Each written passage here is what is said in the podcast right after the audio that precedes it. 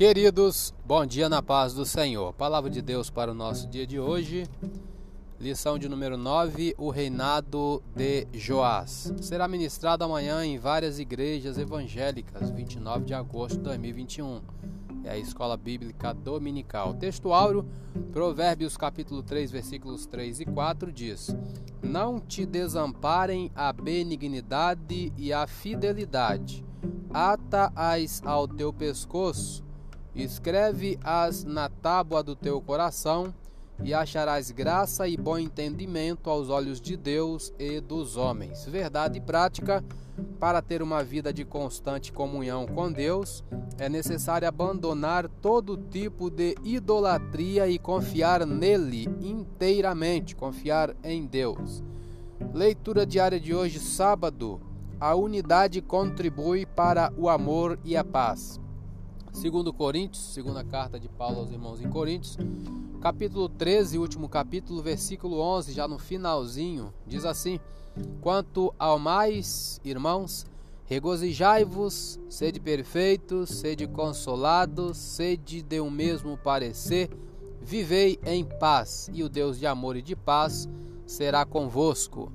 Comentário as palavras finais de Paulo, aquilo que ele queria que os coríntios se lembrassem em relação às necessidades enfrentadas por sua igreja, ainda servem para os nossos dias.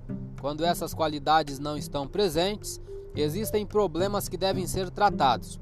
Uma igreja não alcança essas características encobrindo problemas, conflitos e dificuldades.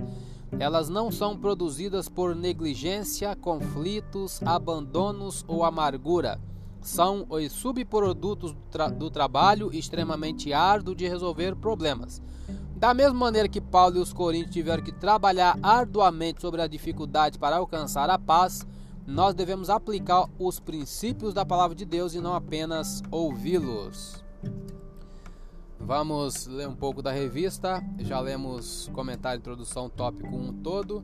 Vamos ler o tópico 2. O reinado de Joás e a reparação do templo. O ponto 1 diz: a arrecadação para reparar o templo. O reinado de Joás foi muito próspero enquanto Joiada o aconselhava. Como a adoração a Baal havia sido muito incentivada pelos reis anteriores, nenhuma manutenção fora fora feita no templo do Senhor, e por isso ele estava em condições precárias. Logo, Joás incentivou o povo e os sacerdotes a arrecadarem ofertas para a manutenção do templo. Ponto 2. A fidelidade dos tesoureiros. Um detalhe muito importante nessa arrecadação foi a fidelidade com que os sacerdotes e tesoureiros reais administravam o dinheiro. Numa época como hoje, esse exemplo dos funcionários de Joás é um importante modelo a ser seguido para desfrutarmos das bênçãos do Senhor. Ponto 3. Fidelidade, um atributo que enobrece. Não importa a quantia que está sendo administrada, Deus jamais se agradará de qualquer subtração de valores financeiros ou vantagens pessoais. A palavra de Deus incentiva a prática da fidelidade.